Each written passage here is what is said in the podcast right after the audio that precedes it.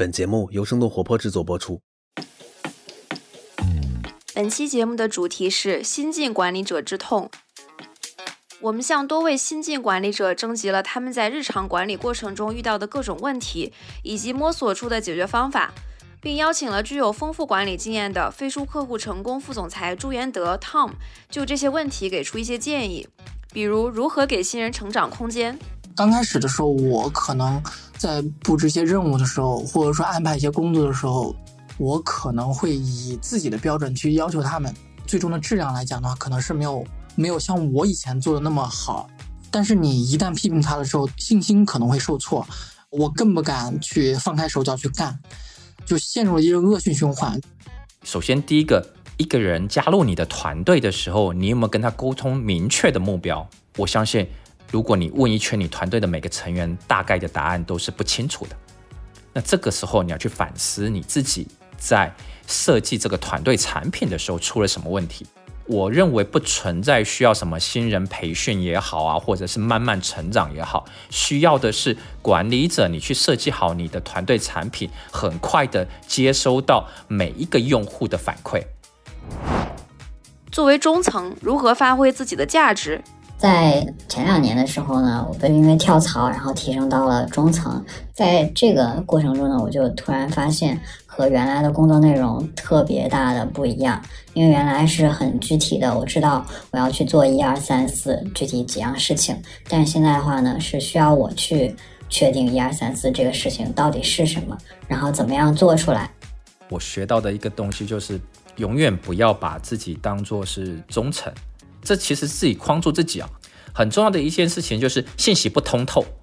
那如果你的工作只做中转站，那你一定会发现你的工作是没有价值的。就要思考你在这个链路当中，你怎么发挥最大的价值。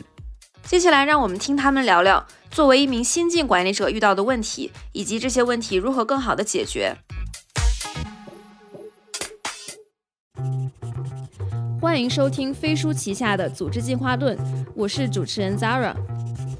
这是一档专注于职场话题和企业管理的播客节目。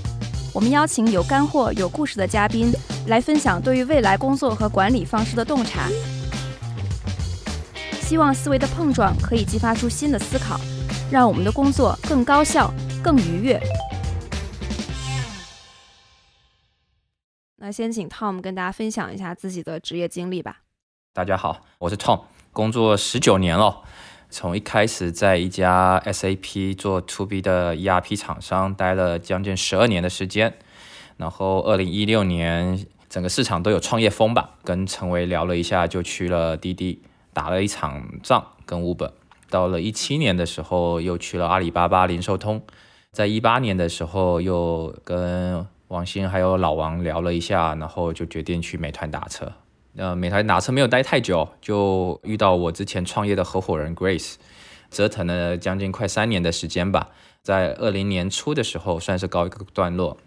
休息了一阵子，在思考自己过去的人生踩过的坑，再开始决定下一步。但我就发现这里面有个很本质的东西，就是我过去历史工作上，我会工作的很开心，我会工作的很有热情，最主要就是我是不是对那个产品极度的喜欢。极度有热情哦，所以我回顾了一下我的职场生涯，我发现我加入 SAP 之前，我就是 SAP 的粉丝，重度粉丝啊。因为从大学就开始是这个产品的粉丝，然后一路到研究所毕了业，然后能够加入这个公司，所以一路工作了十二年。创业结束之后，我思考了三个月，我发现我需要找到一款我极度喜欢的产品哦，所以那时候就发现，哎，我特别喜欢飞书。哦，所以也透过朋友的关系跟张楠去交流，然后因缘机会之下，我就加入了飞书。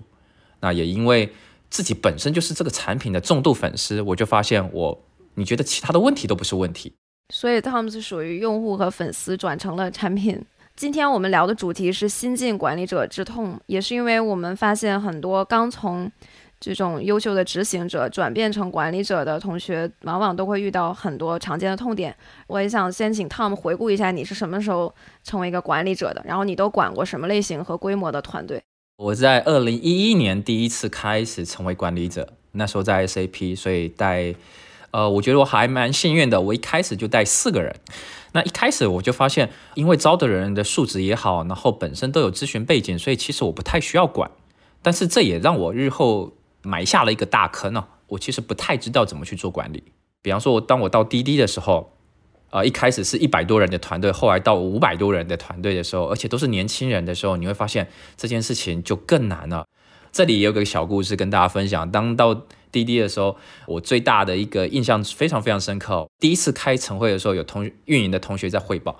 然后我就看到那个 PPT 上面写着 TPH，我就问了一下，不好意思，什么叫 TPH？运营的同学转过头来告诉我，你连 TPH 都不知道怎么来做我们老大。哇，一个九零后的妹子，我立马就收到震撼教育了。哦，然后我只好说那个对不起啊，我真的不知道什么是 TPH，可以请你教我一下吗？哦，然后他就告诉我叫 trip per hour，一个司机每小时的接的订单数啊。谢谢你，我知道了。那时候就反应过来，如果还在 SAP 的时候，我那时候管理风格，只要片子上面有缩写字、有黑字啊，我就会把团队骂一顿。因为在外企，我们训练就是说，你今天要跟客户介绍的时候，你不能写黑字，你不能写缩写字，这是过去的素养。我就发现到互联网公司，年轻人都很习惯用这些缩写词啊、黑字啊。那我当下忍住，不能用过去的管理方式，我就说，嗯，很抱歉，谢谢你教会我了。然后我就自己立了一个 flag，我必须在一个礼拜内学会所有滴滴在业务上所有的黑字。第二周的时候开始他们的汇报，我就能够参与哦。所以你会发现，这些九零后、九五后的年轻人，在带领他们的时候，专业度要足够，你对业务的理解要足够，你才能 hold 得住。你因为大家不想被管理，大家想要跟随专家或者是能力很好的人一起学习、一起成长。哦，这是我从外企到滴滴一个很大的转变吧。后来。经历了创业，甚至到飞书到字节之后，到字节倒是给我很大的启发。我真正开始才学会怎么样去做一个 leader，怎么样去带领团队哦。我很喜欢一鸣讲的，像打造产品一样打造公司。那真的进来之后，我真的去实践之后，我才知道，呃，一个 leader，你其实要做的事情就是像打造产品一样打造你的团队。当你的团队是一个产品的时候，你就会无时无刻去思考你这个团队产品。发生了什么问题？你的获客有没有出问题？就是你在招募新员工的时候，他的效率是高还是低？你招进来的是你的目标用户还是不是目标用户？那招进来之后，他的体验是什么？就好像我们今天做一个 APP，你获客来之后，你很关心新用户的次日流程。那次日流程取决于他从看到你的广告、下载你的 APP、激活 APP、进到 APP 整个链路用户旅程的链路体验好不好？是不是能很快 get aha moment 那个爽感？如果可以，你就发现它会有次日留存，然后再接下来经过你的设计产品体验上面，它会有七日、十四日甚至长期留存。那其实今天我们在带团队的时候也是一样的。今天你设计的这个团队产品是不是体验很好？我就会去反思啊，我过去根本没有关注员工的 day one 体验，我觉得这是 HR 的工作，但后发现完全不是啊，这是管理者自己的工作。像现在我就会要求，就是说，哎，新同学一入职的第一天，我们怎么去设计好他的体验？哎，第一个小时我应该给他一个欢迎词，第二个小时我应该给他一个任务，告诉他说，哎，你今天来的时候，你肯定会紧张，你肯定会焦虑，你肯定会不熟悉。那但是不要担心，我们有一份文档，欢迎文档，你把它读完，里面有相关的指指引告。告诉你说，诶，当你有问题的时候，你可以问谁啊？甚至你在看完这个文档的时候，你有什么感触？你有什么心得？把它写下来，发到群里面等等。你会发现，Day One 的体验，当你去设计的时候，诶，员工就跟用户一样，他的爽感就出现，他的 Aha Moment 会出现，那你就会有好相对好的流程哦。所以到了自己才发现，管理这件事情或者 Leadership 这件事情，不是去指望 HR。指望别人，而是你自己要打从心里去发掘这件事情，然后自己想要去提升。对，Tom 是一个经验特别丰富的管理者，在管理方面积累了特别多有用的经验。然后正好我们为了这期节目，去征集了很多新进管理者的痛点，然后让他们把这些痛点录成了语音。嗯，那我们先听一下第一位朋友的分享。我们的这份工作其实是在传统券商已有的业务基础上。给他嫁接了另外一部分业务需求，所以没有一个特别明确的岗位 JD 给到候选人，所以呢发不出去，就会有很多不是那么相关的人来应聘。然后我还发现，通过熟人介绍还是目前在金融行业里边最高效的一种招聘方式。因为我们作为刚刚当上管理者的人来讲，我们没有能力去通过简简单单的一两次面试就看得出来这个人是否适合你，所以需要有熟人的背书。还有一点，我觉得比较关键的是，呃，因为我们的这个工作也既不是技术密集，也不是知识密集型，它主要还是与人打交道为主，所以我觉得与人打交道的能力都是可以后天培养的。所以最终我决定招聘更为年轻的人。是因为他们自己的工作方式方法还没有完全的定性，他对于这份工作的 mindset 很容易去转变，所以对于我们这一项略带创新的业务来讲，我觉得这样的人是更适合的，比去转变更为资深的人的他们的观念会更容易一些。但是我这样的措施能否达到我预想的目标呢？现在还处在观察中。所以这位朋友分享，其实是一个招聘的问题，尤其是在创新的业务里，怎么招到合适的人？是我们去找一些更年轻、更有冲劲儿的，还是说更有经验的人？因为 Tom 在招聘方面也非常有经验，所以你也可以分享一下你的心得。我特别能共情或共鸣这个新晋管理者他的想法跟痛点啊，我用几个例子来分享一下。首先，忘掉 JD 吧。我在创业的时候，我为了招人，我一天泡在 Boss 直聘上面八个小时，然后我会发现，大家的 JD 都是千篇一律的。那当你是千篇一律的 JD 的时候，你就会想到一件事情：你把招人这件事情只丢给 HR，而不是你自己亲自去做。所以，当你的 JD 不是你自己写出来的，不是你带过思考的，你会发现那个 JD 是没有灵魂的。回到一件事情，当你今天是一个管理者，你要招人的时候，要回到招人的本质，为什么要招人？当问自己第一个这个问题之后，接下来你会想明白啊，一定是从你的业务出发，你的业务现在因为要做哪些事情，所以你需要有团队的成员来一起做。这个问题如果没有回答清楚的话，你其实很难想明白你要招什么人。你想不清楚长期的，你可以想短期的，比方说一个月、一个季度。在你所负责的业务，你想拿下什么结果？当想明白之后，你就开始列下来。那这样的人，你希望他具备哪些特质？天马行空的想到的什么就全部把它写下啊！他要聪明啊，他要很有，比方说金融方面的能力啊，或者是很只需要什么证书啊。然后渐渐的去归纳总结你最最重要的关键词。就像我在创业的时候，我们沉淀出来的关键词就叫年轻、聪明、穷。其实你不用去担心要招 senior 的人还是 junior 的人，还是回到你为什么要招这个人。我举个例子，我曾经写过一个 JD，是你还在当表哥表妹吗？因为我自己过去的工作当中，我最讨厌的就是做表哥表妹。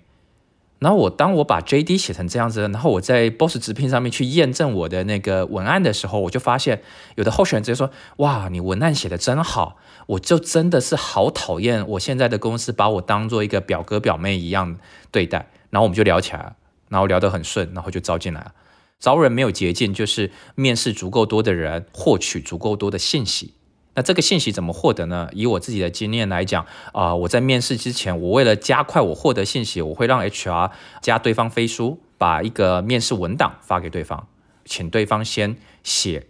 答完这个题目。从他答这个题目当中写的文字，我就可以判断出来，诶，他对我们的业务的理解、思考，还有他这个人的特质。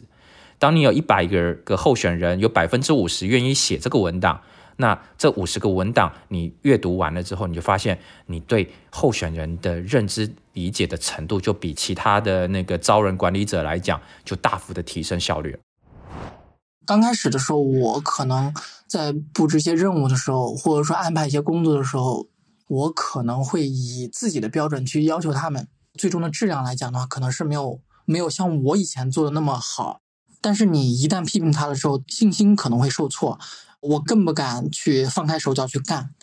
就陷入了一个恶性循环。我后来是突然明白，就是说，其实我们应该给我们的新手更好的成长环境和更长的一个时间啊，让他们去慢慢的去成长。因为你要意识到，其实你也是这么一路走过来的啊，你不能说你做到今天，然后你要求他在一个很短时间内达到你那样的一个水准，这是不科学的，这也是不现实的。所以说，在后面我在处理这件事情的时候，我就开始调整我的方式，我就会大胆的跟他讲，我就说你放心啊，你大胆做，做错了不要紧，做错了之后我们可以总结，我们可以复盘。那么根据这样的调整之后，你会发现他也就越做越有信心，而且也愿意去跟你交流。他的自信建立起来了之后，这件事情就越做越顺，越做越好。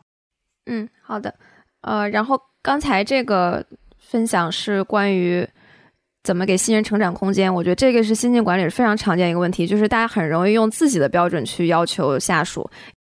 首先，第一个，一个人加入你的团队的时候，你有没有跟他沟通明确的目标？举个例子，如果线上有管理者的话，你可以问你的团队成员，他知不知道他的绩效怎么打的？他知不知道他做出什么样的结果，绩效可以被打符合预期，或超乎预期，或远超乎预期？如果你问一圈你团队的每个成员，大概的答案都是不清楚的，那这个时候你要去反思你自己在设计这个团队产品的时候出了什么问题。如果一个新人他在 landing 的过程当中，比方第一天你就很明确的告诉他目标是什么。第一周、第二周、第三十天、第六十天，他的目标是什么？然后他拿出来什么样的结果，你都跟他沟通的很清楚，然后设计一套机制，让他的产出你能够很快得到反馈。往往我们过去很大的问题都是过了七天之后，你才来看他的工作内容。你应该第一天、第二天，每一天你都要，呃，并不是要 micro management，而是去了解说他一天下来他的思考是什么，他的总结是什么，你才能知道他问题发生在哪里。所以我认为不存在需要什么新人培训也好啊，或者是慢慢成长也好，需要的是管理者你去设计好你的团队产品，很快的接收到每一个用户的反馈。我曾经团队有个很明显的例子，这个同学他已经拉了好多人在一个群里面尝试去解决一个问题，已经讨论了两天了。那我进去之后一了解上下文背景，我就发现他们解题的方式错了。所以因为这个例子，我就告诉自己以后给团队就是说，如果一个问题你拉群了超过了二十分钟，你们都还没讨论出来解决问题的方式，请上升。所谓上升什么？拉你的 leader，很明确的告诉他问题是什么，要怎么解决。你的 leader 一定比你还还会解决，这时候他就不会有压力了，他也敢于信任你，因为你是在帮他解决问题的，你是他的资源。不要小看这个东西，当团队愿意做这个动作的时候，你会发现他的工作效率就提升了。原本要耗费三天的时间，拉了很多人，浪费了很多人的时间，结果三分钟就解决了。新的管理者，你在带新人、带团队的时候。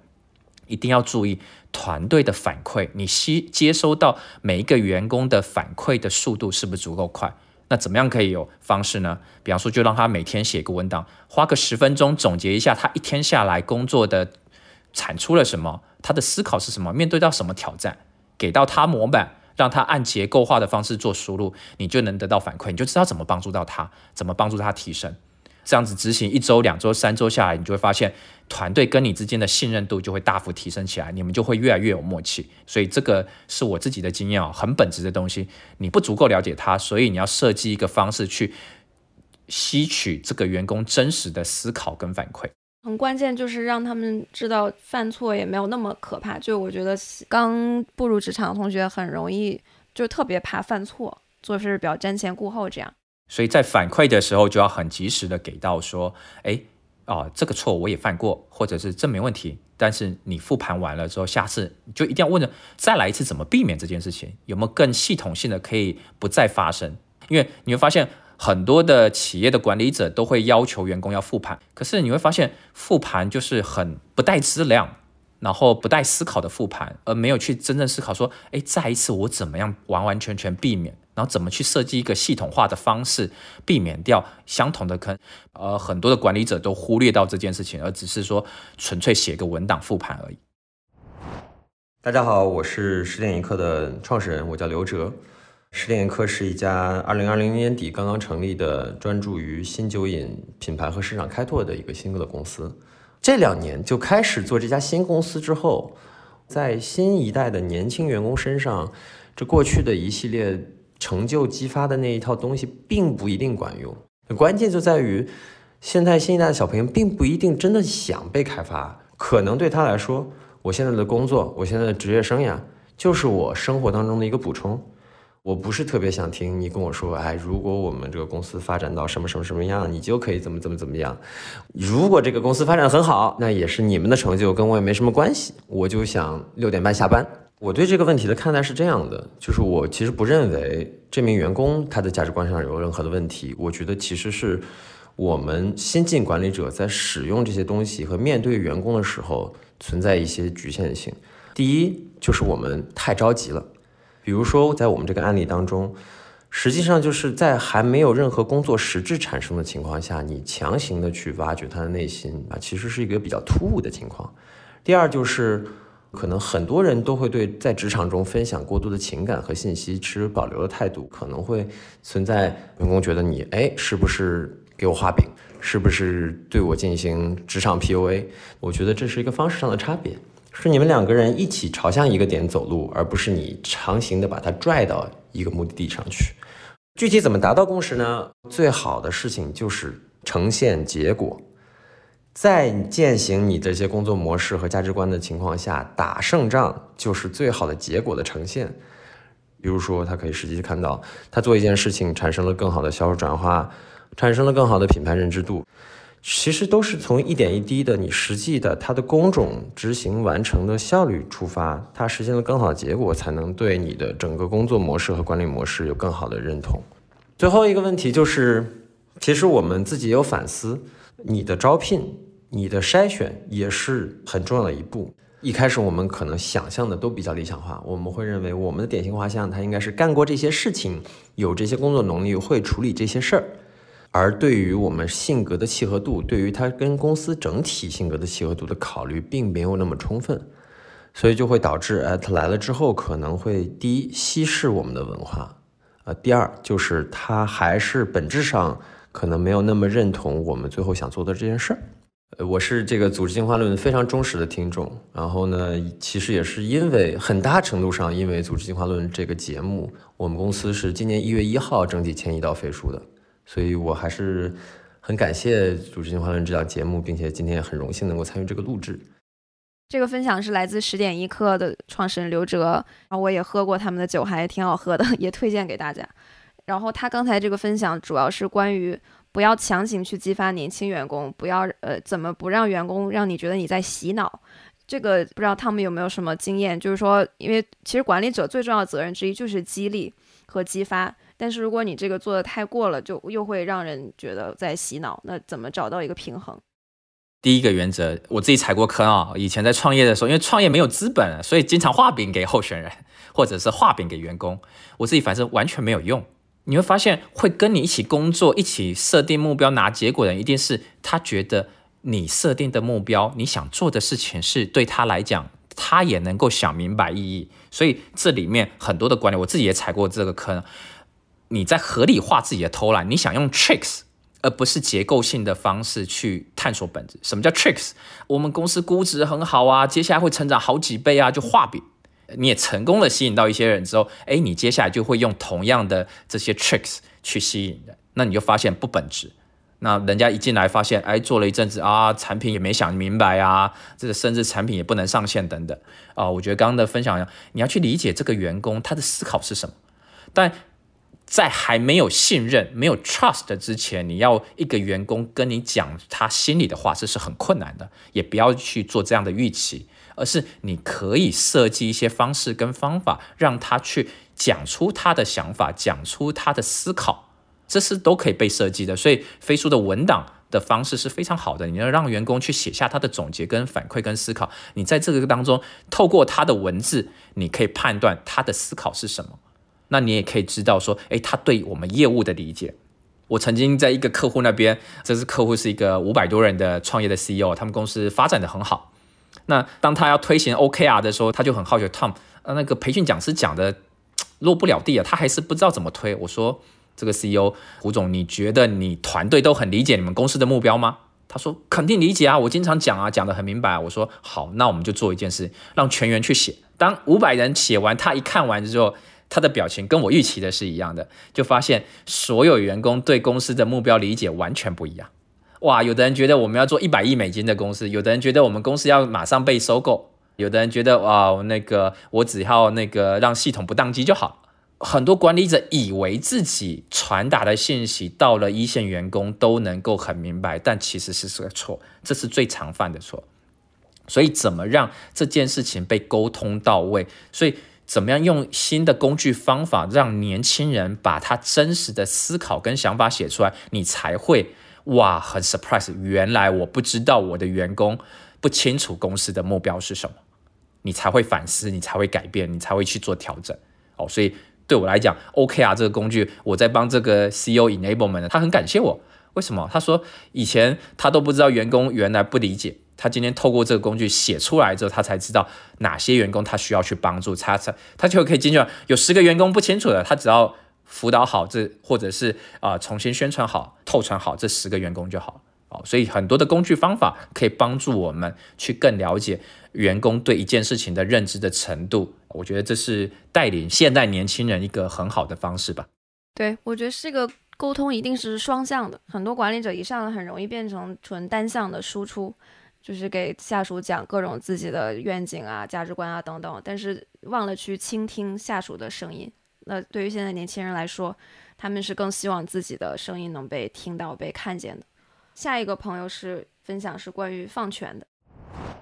本来我要做很多事务性的事情，我觉得这些事务性的事情在我的脑子里本来它是一个非常机械的重复性的操作。那么我是觉得我可能这些事情我实在是没有时间做了，所以我找了一个人来做。一开始我对他的期望其实并没有特别高，但是事实证明，这个人只要他能有学习能力，他可以把一个机械性和重复性的事情提高到一个新的高度。这个是我之前完全没有预料到的。因为我最开始其实就属于可能控制欲比较强，就是我觉得所有的事情应该按照我的想法，按照最优解来做，所以我到后面就慢慢变成我把这件事情交给你们其中的某一个人负责，并且给你足够的自由度。我觉得就是如果你能够适当的把权力下放，以及给下属足够的支持的话，他们会给你带来很多新的惊喜。因为我之前也是在就互联网大厂做，就对站会这个东西。爱恨交织。我作为一线员工的时候，其实是对他没有那么强烈的感受，就是我就觉得，哎，每天我们开站会，确实我知道了其他信息，但是好像对我自己做这个事情没有那么大的帮助。然后变成一个管理者之后，我就开始发现站会这个事情，第一，它能够让团队之间彼此知道大家在做什么，但是有一个问题就是，这个制度是适合什么阶段？因为最开始我们团队比较小，比方说五个人到七个人之间的时候，啊，站会的形式是非常高效的。但是等后面的团队到了啊十五甚至二十个人的时候，站会它的弊端就开始显现出来。那么这个时候，当一个团队到二十个人的时候，其实每个人做的方向已经差别非常大了。每个人讲了自己做什么和要做什么之后，其实对可能在场的一半人都没有很大的帮助，那别人也没有办法给到你所需要的帮助。啊，一个就是我们把这种全员的站会从每天最后减少到了一周一次，作为一个向大家同步整个项目其他项目进度的这么一个过程。另一个就是我们会根据小项目进行这样单独的站会。啊，这样的好处就是我们把人数还是控制在了五个人左右，让每个人在站会上讲的内容都被大家听到，并且被记录下来，最后可以给整个团队的信息沟通提高一个非常好的作用。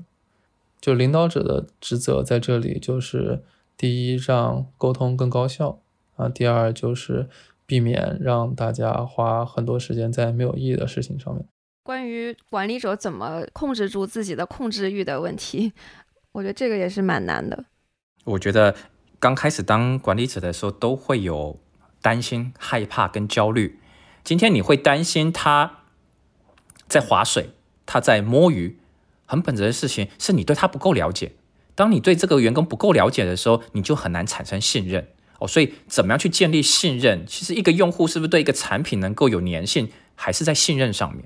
哦。所以，我会给到很多的管理者的建议，是说你怎么想明白，说团队跟你之间的信任怎么去建立起来哦，刚刚这位分享者讲到说，诶，他会用站会，我会发现站会不是本质啊，更本质的是大家要交流新的认知。所以，怎么样用工具来让这个新的认知、每天的认知能够彼此的认知能够交流的更高速、更快速？因为信息流动的速度会决定认知打开的程度。今天你怎么让，比方说核心的成员之间的认知能够拉齐？你是要透过一个站会的模式，还是要开会的模式，还是大家写下来想法？你会发现，更好的方式是大家把自己总结下来。所以，一个好的工具可以帮。传统实体站会变成元宇宙的站会，虚拟的站会，大家在文档上面协作，文档上面，比方说用飞书文档，大家一起开站会，这个就非常非常高效。因为我印象很深刻，我在滴滴的时候，我们那时候打仗，每天的站会要开一个小时，因为核心十几个人，每个人讲五分钟，一个小时就过去了，连讨论都没得讨论。可是今天，如果你变成一个用文档来开站会的话，你会发现大家所有人。开会之前全部写完，然后互相给评论，十分钟就开完了。有问题，接下来 to do 就结束了。哦，所以管理上面要学习的一件事情，就是你不能被过去的管理方式或者是老前辈教你的方式束缚住了。你要去思考为什么用这个方式，那这个方式有没有更好、更创新的方式来提升效率，然后让那个本质的问题能够被解决。跳槽来到一家七八十人规模的小公司。公司在从传统的艺术教育向互联网公司转型，也没有很好的绩效体系。老板觉得公司就像家庭一样，跳过来就发现，因为这样的企业文化，所以公司有很多小白兔，他们会陪着老板加班，让老板觉得他们很努力，但是他们有自己的想法，觉得你的资历没有他老，不够权威。小公司。并不是专人专岗，可能一人多职，会根据公司的战略要求每个员工做到多面，负责新的事物、新的项目。但老员工并不会听你的，他仍然觉得自己现在做的事情最重要。有的时候特别想劝他们离开公司，因为与公司现阶段的发展。他各方面的能力不匹配，但老员工，也就是熟知的小白兔，比较熟悉老板的心理，加上没有完整的绩效体系，所以就没有让他们离开这儿的一个依据。我的做法是不断的去催他，问他项目进展如何了，坐在他旁边，好好的跟他去说这件事情它的重要性。对，这个是关于怎么管理公司中的。资历很深，但是本身创新能力或者是产出没有特别强的这种员工应该怎么处理？就在工作当中，管理者一定要知道，我们要围绕着事情，而不是围绕着人。刚刚这个分享者他陷入的就是人这件事情，因为他设的预设，哇，他很资深，他是公司的老员工，所以我今天当他的 leader 的话，会发生什么什么什么问题等等。但是今天很重要的是，如果你围绕着事情，我们讨论明白，我们要完成一件事情的话，每个人的分工是什么，它的产出是什么，都能讲得明白的时候，那这个时候你就能够去做绩效的考核。你要设定说，今天比方说我要需要你拿下一千万的营业额，那这个销售额你能不能拿下？你拿下来多少？那这个目标你能不能够达成？达成的过程中，你需要哪些资源来协助到你？那怎么样组合一个团队一起去拿这个结果？然后大家的分工都分工明细，然后怎么衡量产出都讨论的清楚的时候，你会发现，一般来讲，你要去 push 一个人的时候，就是本质上大家对目标还有分工上面没有讨论清楚。这个时候要做的事情不是去 push，这个时候是大家要拉回来再讨论清楚我们的目标是什么，我们的分工是什么，我们能不能一起玩？如果一直没有达成的话，就花更多的时间去达成。以我自己团队的最近的例子来讲的话，呃，过去我们是双月 OKR，我们现在又改成一个季度的 OKR 的时候，我特别开心。为什么？我们花整整一个月的时间，好好讨论清楚目标是什么。当讨论清楚的时候，你会发现，其实真正拿结果只需要一个月或两个月的时间。哦，所以这个时候，当你拥抱新的工作方式，围绕着事情的时候，你发现就不存在你需要去在意啊，他是新人，他是不是老板的亲信，他是不是都不需要了。我刚开始的话呢，就是也是公司的在一线的同事吧。在前两年的时候呢，我被因为跳槽，然后提升到了中层。还有一个转变就是面对的上级就直接变成了公司的合伙人，嗯，属于公司里面核心的领导层吧。呃，就刚开始的时候也特别不适应，比如说领导直接告诉我周五他需要一个汇报材料的出版，但是具体包括什么样的内容呢？需要调研哪些东西，去怎么样展示，以及说需要汇总哪些东西出来，这个其实都完全没有说。所以就是中间这个过程，我觉得还是很多需要我和项目总同事一起去细化，需要去沟通，这样才能得出来这样一个结果。在这个过程中呢，我就突然发现和原来的工作内容特别大的不一样。因为原来是很具体的，我知道我要去做一二三四具体几样事情，但现在的话呢，是需要我去确定一二三四这个事情到底是什么，然后怎么样做出来。这个其实是非常大的转变。合伙人的话也是对。项目的业绩啊，以及团队的成员，还有具体的一些成本，都是有比较严格的要求的，所以本身他也很焦虑。对于这样一个公司的压力的话，他也很难直接去转化，所以也把这部分压力转嫁到了我们头上。嗯，项目的一些材料啊，他都会抠得很细致，甚至是改来改去的。这样的话，有一些不必要的加班啊，这样的工作也影响了下属的休息时间，甚至也影响了他们后面的一些工作积极性。我才意识到需要去跟领导、跟下属做好一个沟通桥梁的这样一个作用。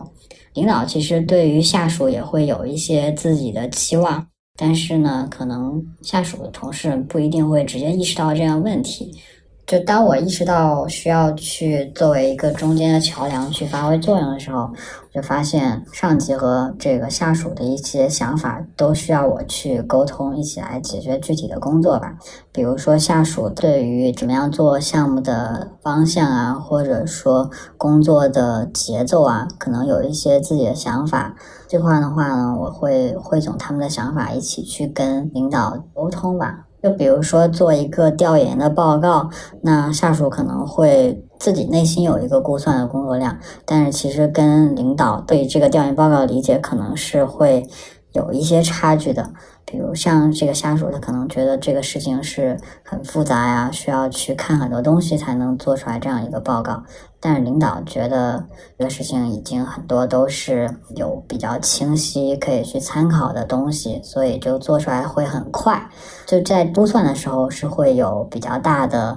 呃，认知的不统一的，所以就在这样的过程中呢，我也会去跟上面的领导来解释，比如说他这个同事可能不是那么的熟悉啊，对这个新的领域，甚至在做这样一个调研的时候也没有特别多的经验，所以会导致他会用时更多一些。这个经常遇到啊，特别是年轻新的管理者的时候，你很难去思考说为什么员工会做的这么慢。因为你还是把自己的认知强加在员工身上，哦，所以回到更本质的东西，其实刚刚讲，哦，不管你是夹在中间有你有领导，你跟你的团队成员也好，还是夹着好几层，这里很本质的东西还是信息的传递之间出了问题。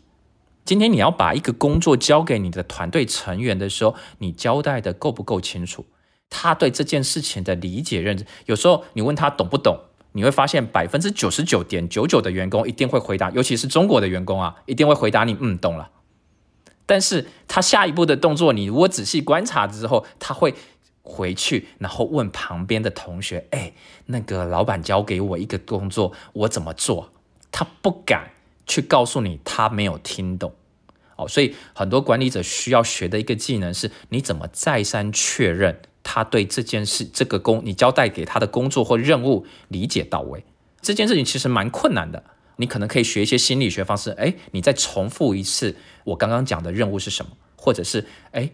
这个任务给到你了，你接下来会怎么做？你多问这样子的话，他的感受会好，也帮助你去确认他的理解是不是到位。但是你会发现，有些员工在还没有足够信任的时候，是不敢讲出来，或者讲的不太好。那这个时候怎么办呢？还是一件事，你就要预设说自己给自己的管理预期，就是说这个交给他，他可能会有信息落差的地方或信息扭曲的地方，怎么样减少这个信息扭曲，或者是你对这件事情的预期就不要那么高哦。所以两种方式解决，第一种方式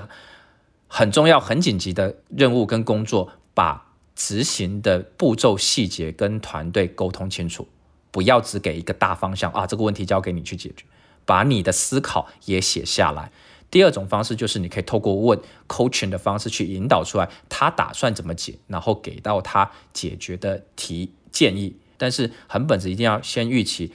对方是不懂的，对方可能理解不到位，那你怎么能够去帮助到他，让他渐渐学会了原来我在解一道题的时候是需要有步骤的。你会发现很多的同学他们在解题的时候，第一个解题的方式跟你想的方式不一样。第二个会绕很多弯路，就好像我们小时候学数学嘛，解题一定都是有套路的，请把套路交给你的同学。那团队里面谁非常熟悉套路，一定都是很好的 mentor，把他抓出来，当做你的左右手，提升你的工作效率。这大概是啊，可以给到的一个建议跟方向吧。对，其实刚才另一个问题是中层夹在中间的问题，又要向上去汇报，又要向下做管理。很多人会说，中层其实是最累的，也是最难的。我觉得在字节我学到的一个东西就是，永远不要把自己当做是中层，这其实自己框住自己啊。很重要的一件事情就是信息不通透。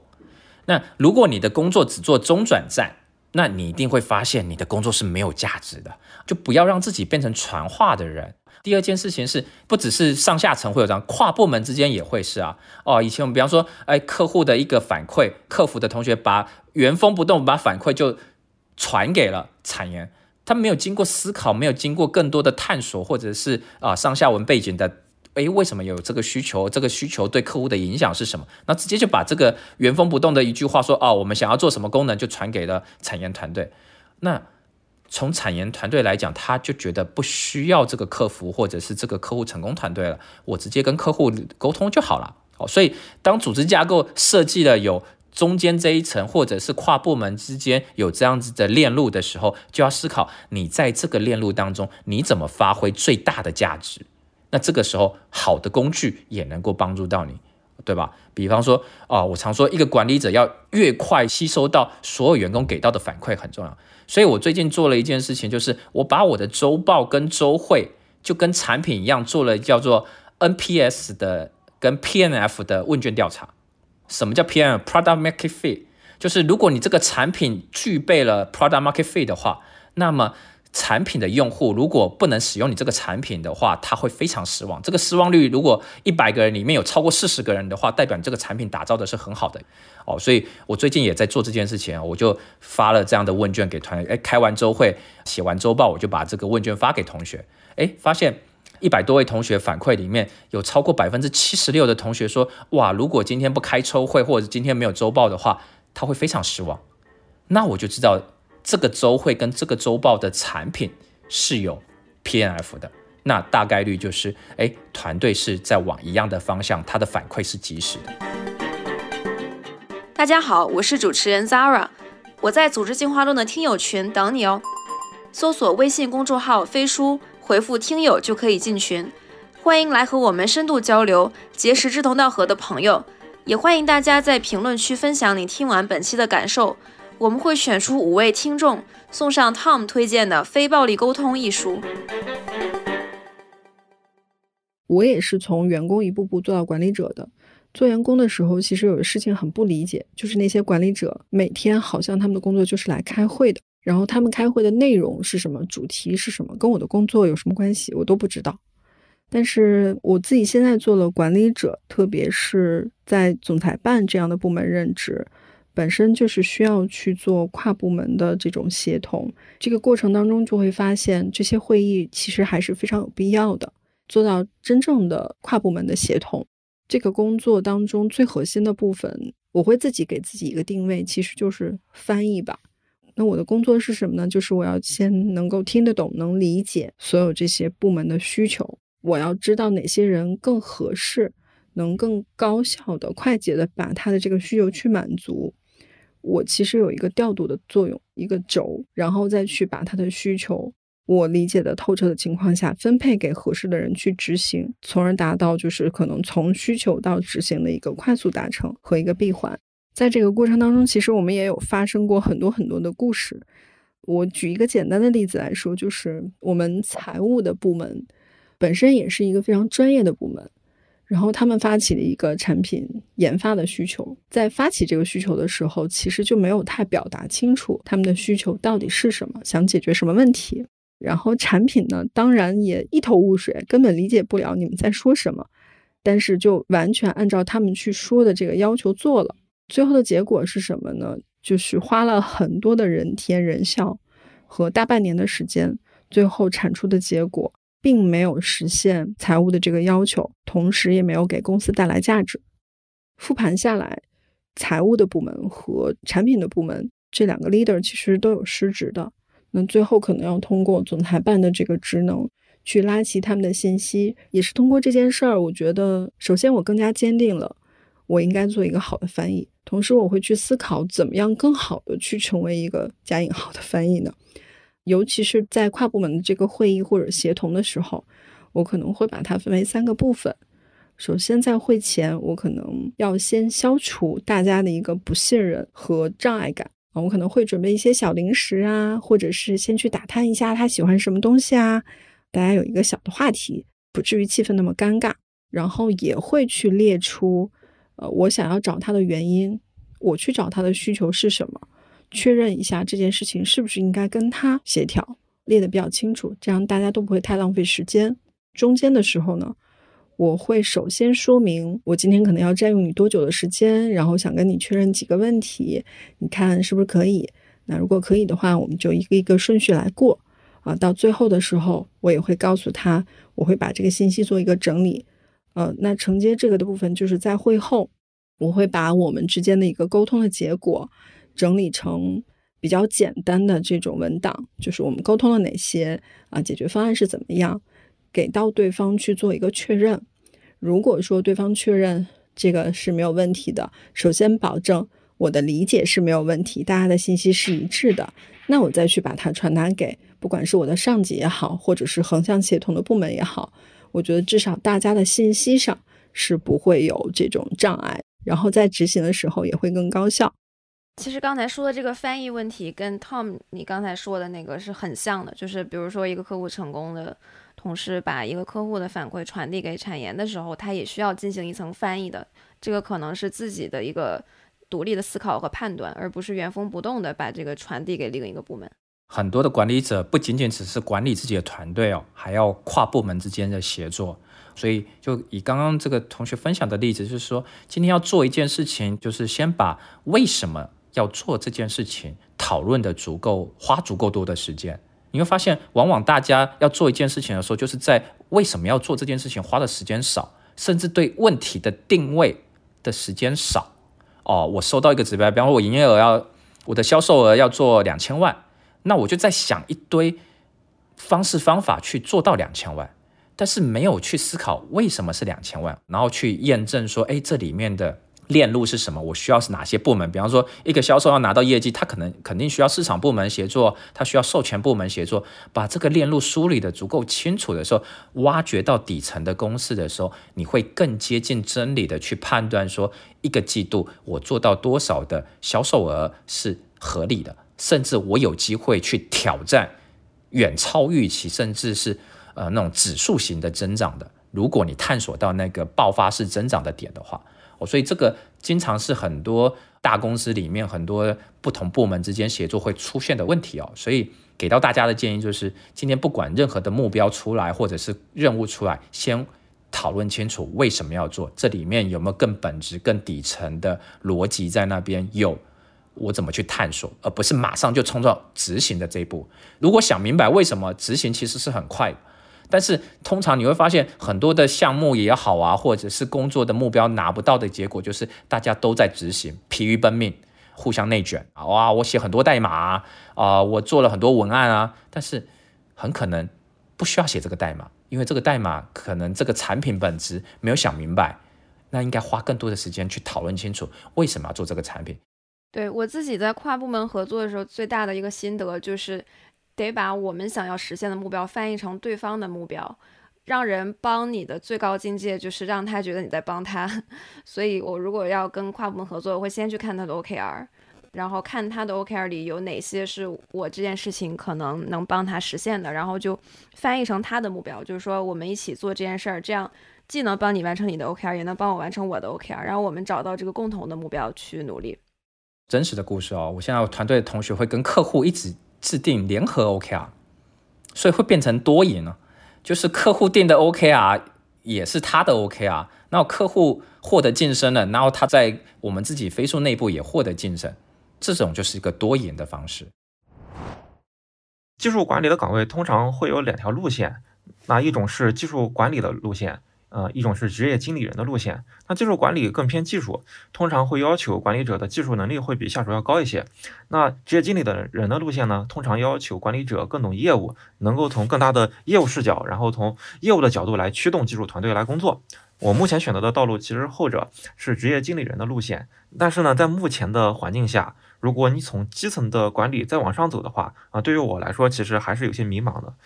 因为现在的互联网行业不像五年前，市场会有些增量，企业也需要更多的可能性，都想搞一些颠覆式的创新。所以，呃，像有人能够站出来承担更多的事情的话，也能得到更多的晋升机会。但是现在是没有这个环境了，基层管理者的市场认可度也不是很高。你跟技术专家比的话，你的技术能力不如他们；嗯，跟真正职业经理人比，你在业务的经营层面经验也不如他们。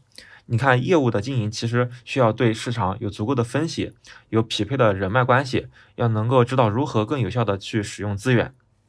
而我现在的处理方式就是静观其变，因为现在整个市场都是有些动荡的，新的方向也不够清晰。如果有新的机会出现的话，可以看看自己的公司资源啊、方向啊是不是匹配的。那如果匹配的话，啊是可以尝试内部创业；那如果不匹配的话，可以看看外面的机会。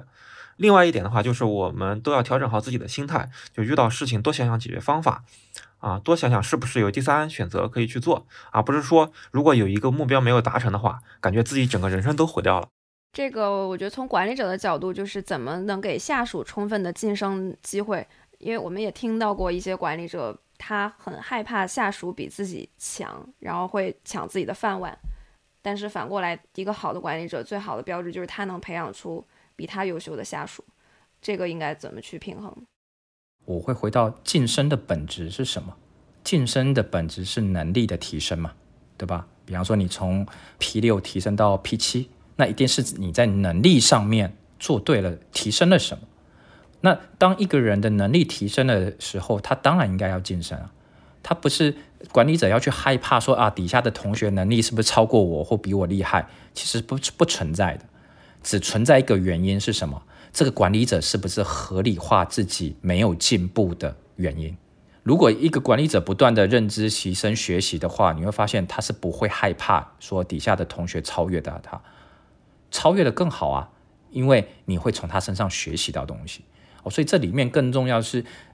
设定好说你的认知怎么样去不断的被打开。以我自己的例子，虽然我现在到一线客户的时间比较少了。可是我会去找到一个方式方法，怎么样让我更高效的打开一线所有的客户他对我们的产品的使用的情况。这件事情以前在 To B 的做的方式就是你天天出差跑客户，这样子你只要跑得够勤快，你的认知能力就提升的够高，你对客户的理解就更高。可是今天的工作方式啊，比方特别是在疫情之下，那你怎么样利用一个好的方式跟方法跟机制？能够让你加速去获得这些一线的信息，它可能定不是一手，但是你怎么让输出当中更接近一手，能够还原真实的方式？那这个就是身为管理者你要去设计的东西。当你设计出来之后，你就要去实验。啊，实验第一版发现，团队一百多人服务客户写出来的东西都像流水账，对你的认知提升没有帮助。那你就要一条一条的去帮团队提升。之后你就发现，哎，越来越好。第一版、第二版，当你出到第十版的产品的时候，你就发现，哇，你的认知速度提升了。你把团队的产出读了一遍之后，就发现非常清楚一线的客户都在发生什么问题。哦，所以这个还是要回到管理者对同学是不是很清楚你给到他什么样的工作方式，然后给到他明确的目标可以衡量。一个管理者一定要打从心里希望看到自己的同学能够成长，然后能够晋升。如果这个热情没有的话，那我觉得还是做专家的角色就好了。今天要当一个 leader，你要带领一群人的时候，你一定要有一个热情，在本质的热情就是你喜欢看到，或者是你有热情看到团队的成员发光发热。当对这件事情的热情是缺少的，那其实你这个产品，你这个团队产品的容器啊，就会很小、很局限，可能只能两三个人。当你的本职热情有的时候，你不断的去优化你的产品的容器越来越大的时候，你就发现你可以容纳越来越多的人啊，你可以管一百个人、一千个人、一万个人，你都可以。团队的升职加薪、晋升这件事情本来就在产团队产品的设计里面，你要把这件事情设计好。当你从 IC 变成管理者的时候，你被衡量的标准也会发生变化。作为 IC，大家只是看你个人的产出，但是作为一个管理者。绩效衡量的标准是你整个团队的产出和下面下属是不是真的有非常好优秀的同学，所以不能用以前的方式来要求自己，而是更多的赋能和激发下面的同学。大家好，我是王欢欢，是一家视觉创意代理商的创始人，服务过例如三只松鼠、安踏、宝洁、元气森林等公司。那今天很高兴受到组织进化论的邀请，来与大家分享一下关于在工作中遇到比较重要的两件事情的感想吧。那第一个是组织类的人效，那个时候才开始创业，我们公司只有几个人。其实那个时候我们一直在讨论影响公司发展的一个重要的因素是什么。我们其实那个时候意识到是人效，人效决定了产出。所以近两年团队一直在努力的去完成人效这件事情，所以我们当时做到了团队的一个扩张到几十人，团队分工会更加的细致，效率就会产出更高效，这是我们当时以为的。那那个时候大家理解的效率是什么？我们当时以为个人效率提高了，那我们整个的效率。就会跟着也提高哈，就是项目分工细致了以后，我们以前的四个人的工作，呃，现在变成了大概八个人左右去做。其实这个时候反而效率变低了。我们发现，在每个人隶属的行政组织里都是项目小能手，但是一旦进入项目当中，他们彼此打配合就很容易出现问题。它就像大家一个团队在踢球，他们踢的球都不在一个方向。大家感觉对于防守还是做进攻，始终配合不算特别的好，所以我们那个时候发现，哎，原来如果我们要去提高公司的效率的这个问题，那其实组织效率才是最核心的一个关键。后面我们全公司开始用飞书文档做项目管理，那我们每一个项目呢都会做一个建档，接到客户的 brief，内部交底资料。项目流程以及人员每个职能，每个人要解决什么问题，以及遇到了问题谁找谁，包括在过程中的每一次汇报当中会去记录方案，以及每一次客户的反馈。那这样全程都进行记录以后，我们再去找问题的时候。里面的重要的信息会实时更新。那问题追踪到哪个部门，我们需要谁来解决？那我们就会在里面去艾特他，圈出来，并设定好交付的时间。那这个人交付的文档化直接链接，他不需要再做其他的点对点的交付，只需要把文档链接在我们的整个的这个建档里面就 OK 了。然后我们作为管理者就可以随时去看到这个项目的全貌。而我们以前的工作的交流群就变成了日常沟通群，不会在里面做任何重要的一些记录。这样的话，就会把日常沟通与项目的记录完全进行分开。今天分享的第二个话题是主子的意识同频，给大家再讲一个梗吧。就相信很多人都听说过黄晓明，就是说我觉得这个梗。就是我觉得，不是你觉得。但在现实生活当中，每天都有人来办公室找我说：“嗯，我觉得这个，我觉得那个，相互不认同，都来找我做裁判。”其实这件事情是非常难的。其实他们的出发点都是对的，但是就是很容易矛盾。我们会花很多时间去做协调、去做管理，甚至去帮他们疏解情绪。但是其实说实话，效果并不好。最后，我们其实发现问题的根源在于什么？在于大家认知体系不同频。这个时候，我们意识到大家必须要有一个同频的目标去做决策的一个标准。这个时候就凸显了企业文化的重要性。分享一个我们内部的一个尝试吧。我们把管理层拉在一起去做了一件事情，就是读书会。首先，书的内容和公司希望大家统一的目标的方向是一样的。我们先让大家自己读。读完以后，选一个主管作为本期读书会的一个主持人，把这本书的读书笔记核心内容整理出来。然后在讨论的时候，大家会把工作、沟通以及平时遇到的一些问题带到书中这一个章节里面的语境以及核心的观点去进行讨论和理解，看一下大家的解题思路是不是统一的。我们发现几次读书会以后，大家逐渐在意识同频，同时呢，这个方式也建立了管理层的系统型思维。大家在处理很多事情的时候可以同频，以及能达到共情。所以我们觉得说，这个对于我们公司来说，哈，可能是一个相对而言比较有效的方式。刚才分享了两个问题，一个是组织效率的问题，一个是怎么让大家同频的问题。这个效率的问题，Tom 应该很有感触。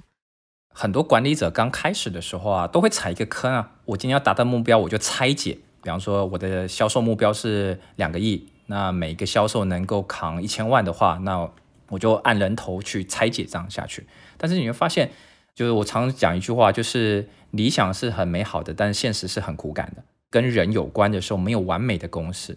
哦，所以我常会介绍，就为什么我对像打造产品一样打造团队这件事情是很有感触的。就是今天哪怕你的业务要扩张，你的团队要扩张之前，你一定要想明白，你怎么用最小的资源去验证这件事情是不是正确的。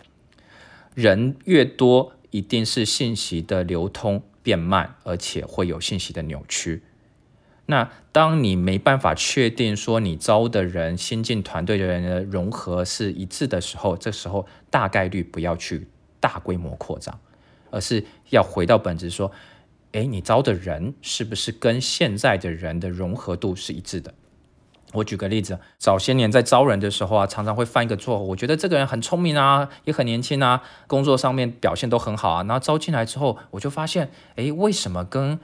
面试的时候有预期有很大的差别，我相信这是很多管理者都会有的。那这里面很本质的原因就是说，你身为管理者，整个团队的工作方式方法，你有没有去分析清楚哪些关键点会造成低效？那这个信息的链路，你有没有去分析清楚哪些会造成信息的偏差？你如果没有分析清楚的时候，你招人进来，你就会发现，哇，执行的效果跟你想象的不一样。当你有把这个底层的链路分析得更清楚，然后甚至去分析说真正在试就是 MVP 在 run 的时候，发现哇真的跑得不顺畅，那你就要去优化你的产品。当优化到你觉得诶这个链路是通的时候，你接下来再招人、在扩充团队的时候，你慢慢就会发现，诶你招的人是符合你的画像，因为该踩的坑你已经踩了，你也知道有哪些风险点、哪些低效点，你在产品设计上面会去避免掉这些坑的发生。那这样的效率才有机会提升，这也是为什么需要用工具的一个方式，因为加快你去做实验验证你的想法。比方说，分享者讲，当专业分工之后，是不是效率更提升？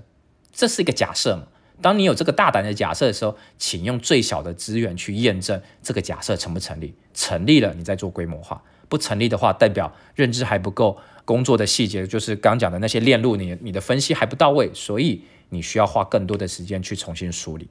对，我觉得今天整个聊下来的，如果用一句话来概括，就是像打造产品一样打造一个团队。就不管是从这种小步快跑、MVP 快速迭代的心态，还是